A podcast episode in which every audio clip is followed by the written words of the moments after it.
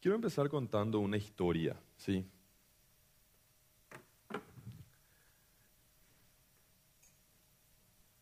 Había un hombre que quería poner alambrado alrededor de su patio. ¿sí?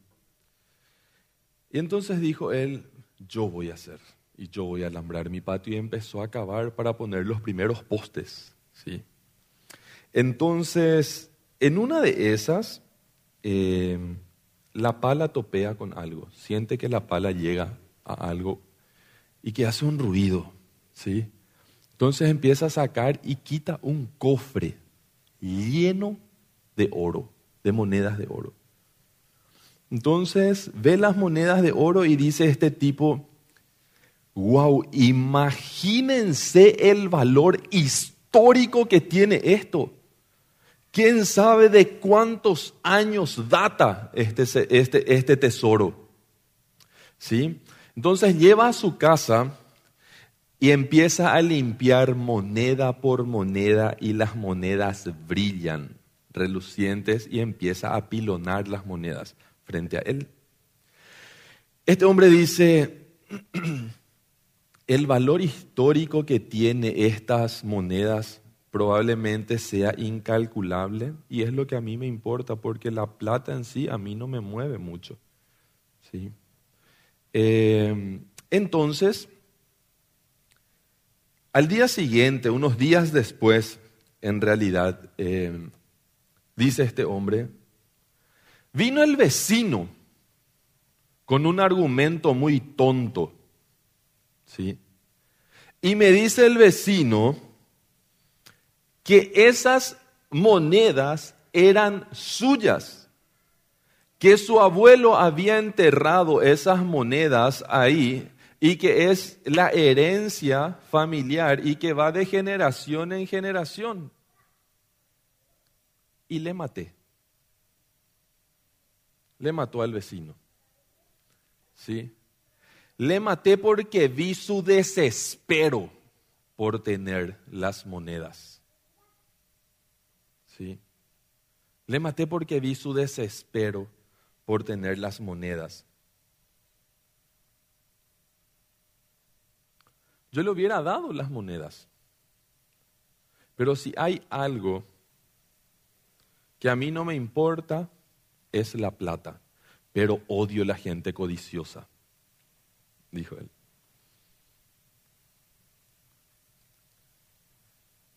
Hoy quiero hablar del décimo mandamiento. No codiciarás. La palabra de Dios es muy explícita en este mandamiento. Y quiero hablar específicamente de lo que dice la palabra de Dios en, en ese pasaje. Si alguien tiene Éxodo 20, 17, por favor, que pueda abrir conmigo y que se pare y que lea bien fuerte el pasaje de Éxodo. Éxodo 20, 17.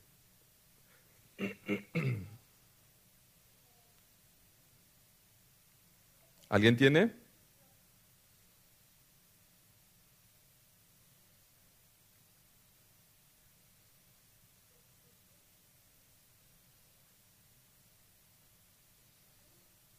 Gracias, Kerstin.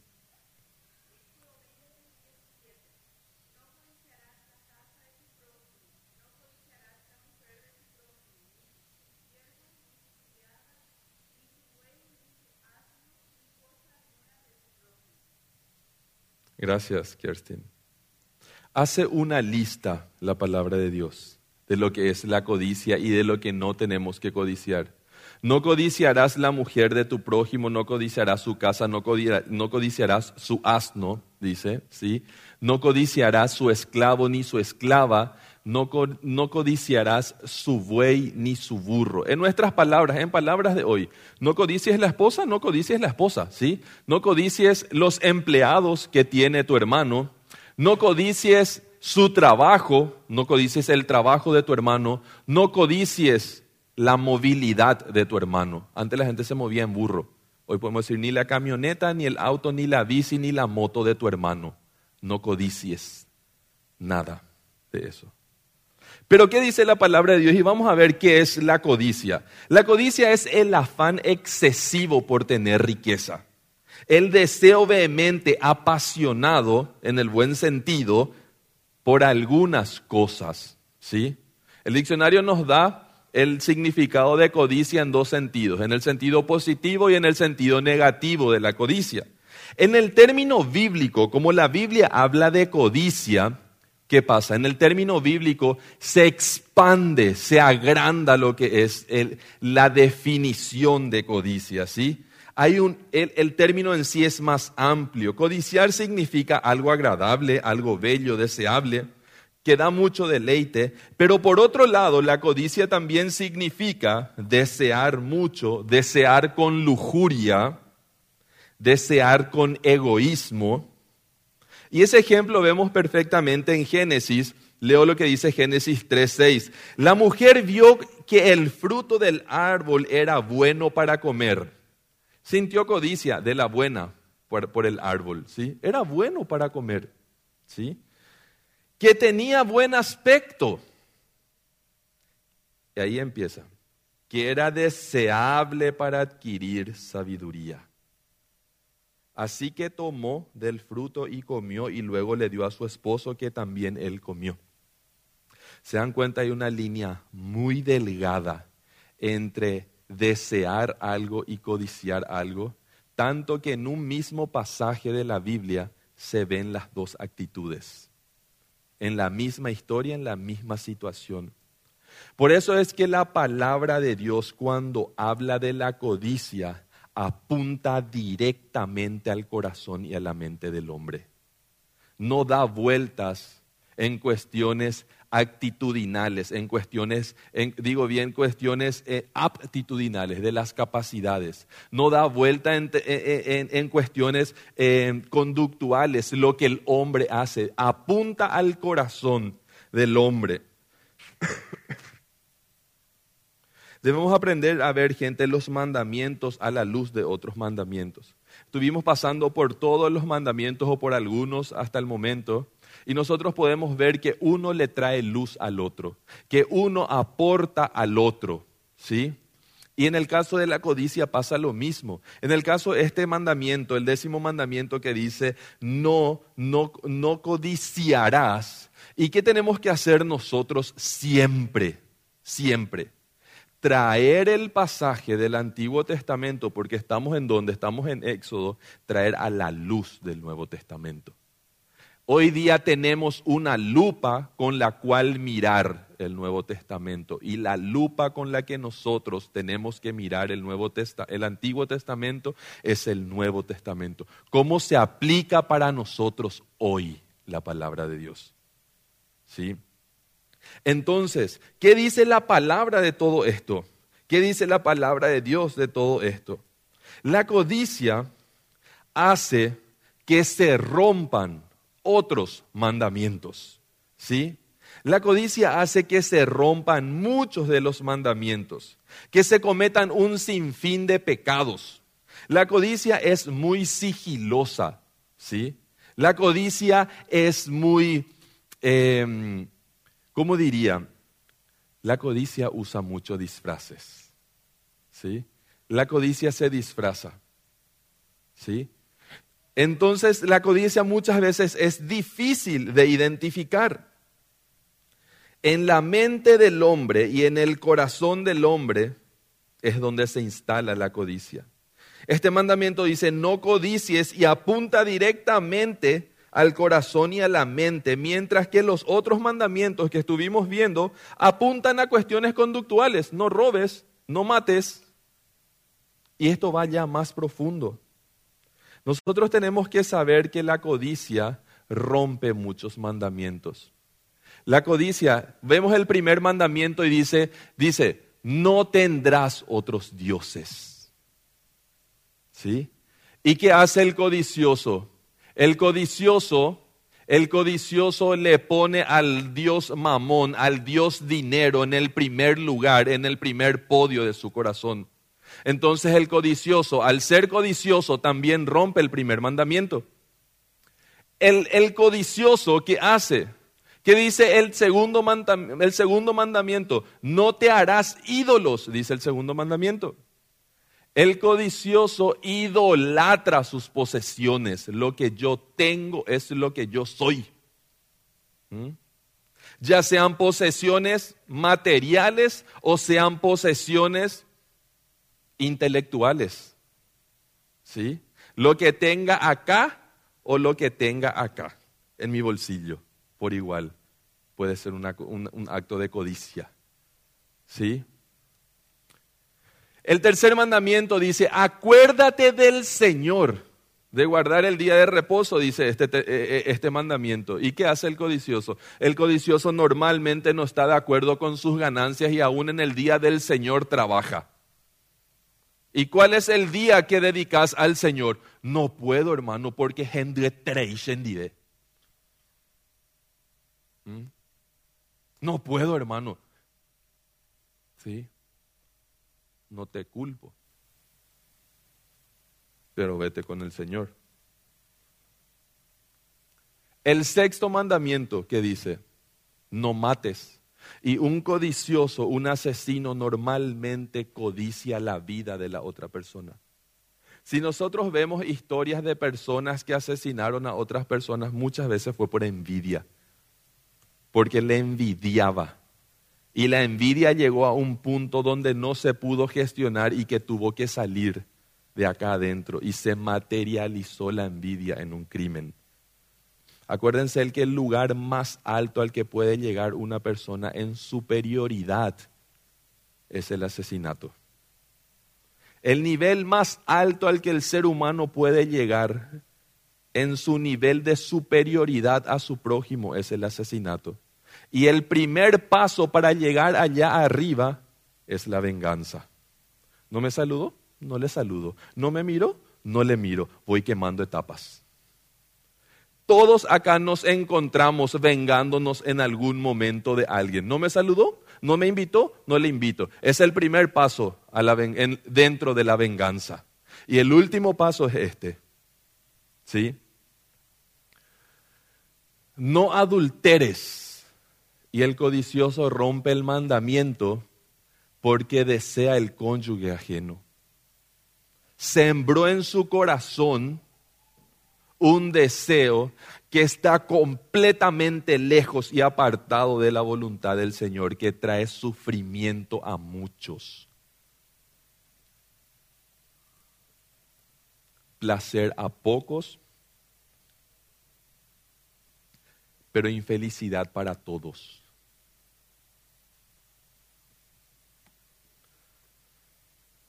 El octavo mandamiento dice no robes.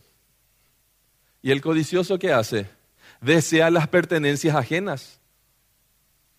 Acuérdense que para el codicioso siempre el pasto del vecino es más verde que el mío. ¿Sí? Como si fuera que no llueve en, los mismos patios. ¿Sí? Pero el, pasto del vecino siempre se ve mejor que el mío. ¿Mm? No des falso testimonio. De eso nos habló el pastor Rafael el domingo pasado. Y el codicioso normalmente se convierte en una persona envidiosa. Y no existe ningún envidioso que no boicotee a su hermano. ¿Qué significa eso? Me, me, junto con alguien que también triangulizar se dice en psicología. ¿Sí? Me junto con alguien que me conoce, que le conoce y hablo mal de él. Triangulizo. ¿Sí? Entonces, ¿qué hago? ¿Viste Pico Fulano? El pastor Mark ya tiene ya otra vez zapato nuevo. ¿Cuánto será lo que él gana? ¿Mm? ¿Viste Pico su celular? ¿Y celular en una fulana? Ya tiene un celular nuevo otra vez fulana. Y empiezo a preocuparme por detalles, pero alimento la envidia. Y el codicioso envidia porque no está satisfecho. ¿Sí? Y la codicia rompe en sí el mandamiento de la codicia porque la codicia es falta de fe. Y la codicia es la prueba de un alma seca que necesita refrescarse y encontrar significado en su Señor.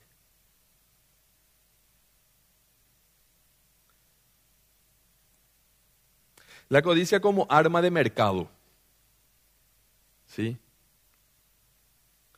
Em, como muchas cosas hoy en día, como muchas cosas hoy en día, a lo malo llaman bueno. Y el marketing identificó que la codicia es algo muy normal en el ser humano. Entonces, el marketing, ¿qué hace? Disfraza la codicia como herramienta de publicidad haciéndole creer. La codicia tiene una característica principal. Y la, y la, característica de la codicia es que le hace creer a la persona que aquello que desea es una necesidad. Y desde el momento que la persona desea y convierte su deseo en necesidad, empieza a crear sensibilidad. Porque cada necesidad crea sensibilidad. Tengo que pagar mi ande. No puedo ni dormir porque tengo que pagar mi energía eléctrica. ¿Ah? ¿Y qué es lo que te quita el sueño? Que tengo una deuda, o sea que es una necesidad pagar que, que toca mi sensibilidad y me quita el sueño. Después vienen Instagram, Facebook, en TikTok y todos los demás y te dicen que vos necesitas tal celular y entonces te acostás y en lo último que pensás antes de dormir, necesito el celular 14 Plus X Pro Max. ¿Mm? Y te quita el sueño la publicidad.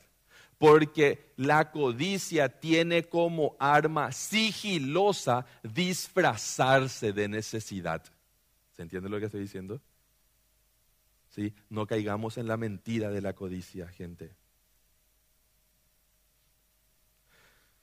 ¿Saben qué, gente? Nosotros estamos muy acostumbrados a mirar nuestras posesiones como bendiciones. Dios me bendijo con esto, hermano. Miran un poco mi casa, hermano. Dios me bendijo con esto. Pero no estamos acostumbrados a mirar las posesiones de nuestros hermanos como bendiciones.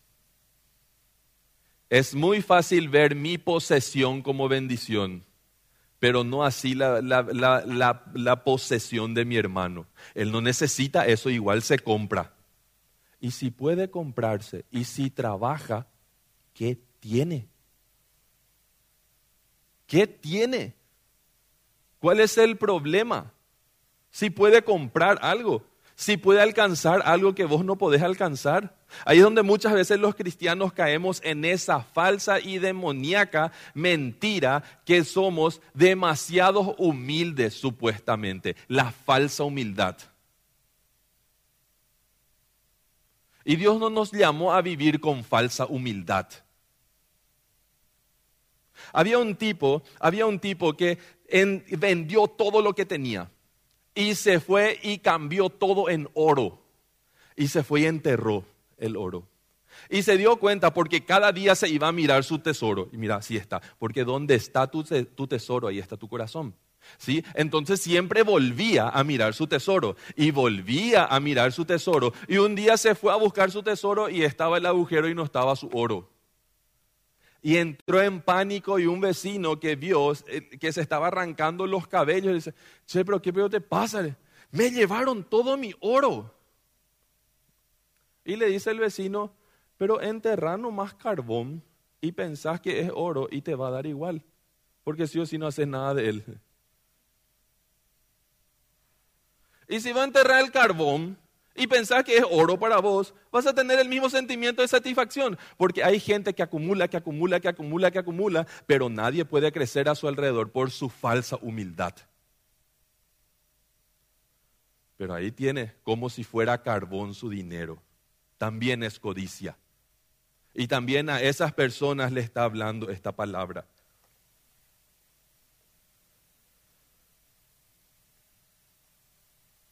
¿De dónde vienen las guerras, los conflictos entre ustedes?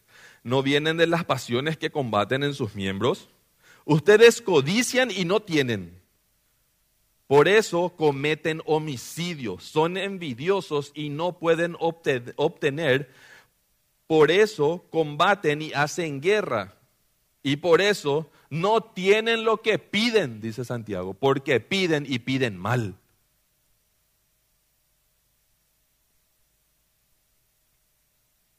Porque piden y piden mal. La codicia es la falta, la codicia es la prueba de la falta de seguridad y significado en el alma de la persona. Repito, la codicia es la prueba contundente de que en esa persona, en su alma, falta significado y falta seguridad. Uno de los problemas principales de la codicia es que nos lleva constantemente a vivir comparándonos con otros. Él pudo y porque yo no puedo. La codicia nos lleva, la codicia lleva a la persona a vivir una carencia muy, muy profunda porque el codicioso tiene el alma seca. Gente, para un adulto vivir una carencia es una vergüenza. ¿Sí? Cuando un adulto tiene carencia de atención, por ejemplo, se trata como una vergüenza. Ese que tiene lo complejo y que tiene que necesita atención. Pocas personas identifican, no, muchas personas identifican su carencia y pocas personas la asumen por vergüenza. Y muchas personas saben que tienen la carencia de atención, pero no pueden manifestarla porque es una vergüenza vivir la carencia. En la iglesia no tendría que serlo. Porque acá estamos todos los rotos y los remendados. ¿Sí? Pero ¿qué pasa? La carencia, por ser una vergüenza para cualquier adulto, el niño no tiene problema de vivir su carencia. Te hace el berrinche en el súper, en el estacionamiento, en donde sea, te grita, te pide, te hace, si quiere upa, viene y se sube por vos, no importa si estás con el pastor, con el presidente, no le importa, porque vive su carencia como para satisfacerla. Pero el adulto empezamos a tener vergüenza de tener carencias, ¿sí? Y entonces escondemos nuestra carencia para no resolver nuestra carencia. ¿Sí? Y acuérdense que la codicia es una carencia del ser humano. ¿Sí? Porque el ser humano por naturaleza fue creado por Dios para tener seguridad y para tener significado. Y cuando no tiene seguridad y cuando no tiene significado, su carencia se va a empezar a disfrazar y se va a ver de muchas maneras. Y una de las maneras de ver la carencia en una persona es la codicia. Porque el alma del ser humano fue diseñada para vivir con seguridad y con significado esta vida.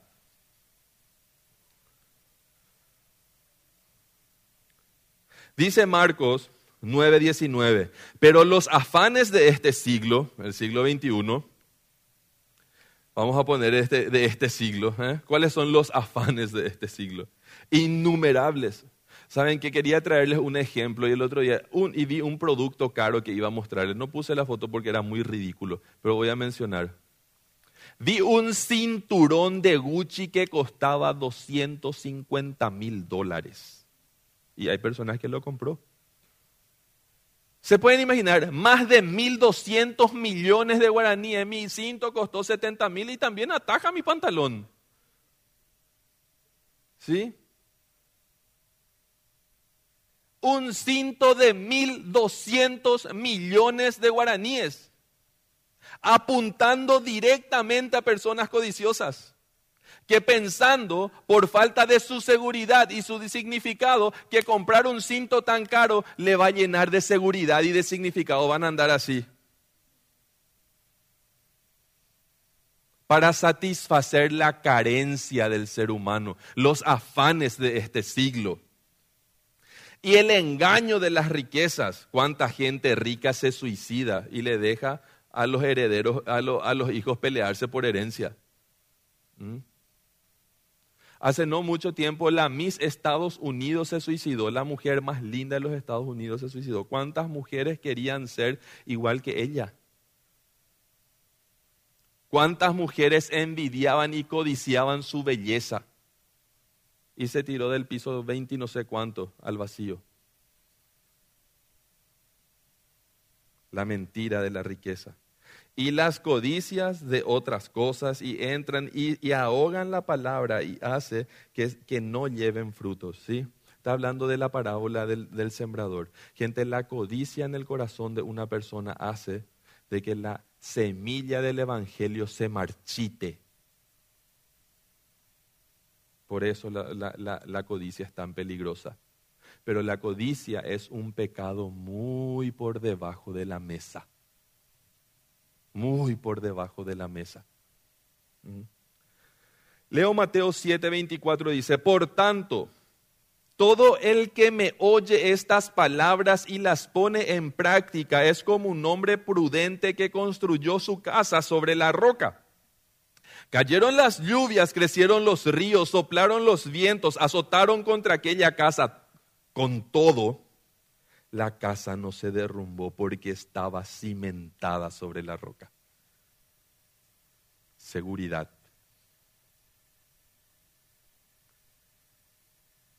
Si Jesús no es tu roca firme sobre la cual se para tu alma y la mía, probablemente nos encontremos en algún momento viviendo codicia porque mi alma y tu alma por naturaleza necesita seguridad.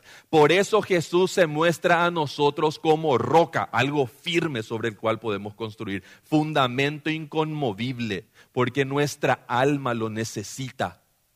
Y si Jesús no es suficiente como fundamento en tu vida, hermano querido, no sé qué te puedo decir.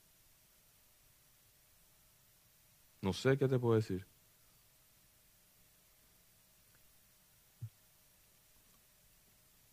Juan 1.12 dice, qué belleza. Mas a cuánto, a cuántos lo recibieron, a los que creen en su nombre, les dio el derecho de ser, le dio el derecho de ser hijos de Dios. Y si ser hijo de Dios, hija de Dios, no llena tu vida y mi alma del significado que necesita, ¿qué más puede llenar? Por eso Jesús se muestra como roca para que nos paremos seguros. Y por eso Jesús vino y nos dio una nueva identidad que nos sacó del lodo cenagoso, de nuestra puerqueza nos sacó y nos puso en posición de ser hijos, hijos y, e hijas del Rey de Reyes y Señor de Señores. Gente, contale a tu alma quién es tu Señor cuando sentís codicia. Contale a tu corazón, a tu mente y a tu espíritu que sos un hijo de Dios, que sos una hija de Dios. Contale al Señor cuando ves la camioneta que tanto querés que justo el hermano tiene Decirle al Señor, Señor, yo, mira, ojos míos, el Señor es mi Señor, no esa camioneta, no esa casa, no ese estudio, no ese, ese masterado, no ese dinero, no esa cuenta bancaria, no esa ropa, no esa cartera, no ese celular. No todo lo que sea que te pueda venir a la mente.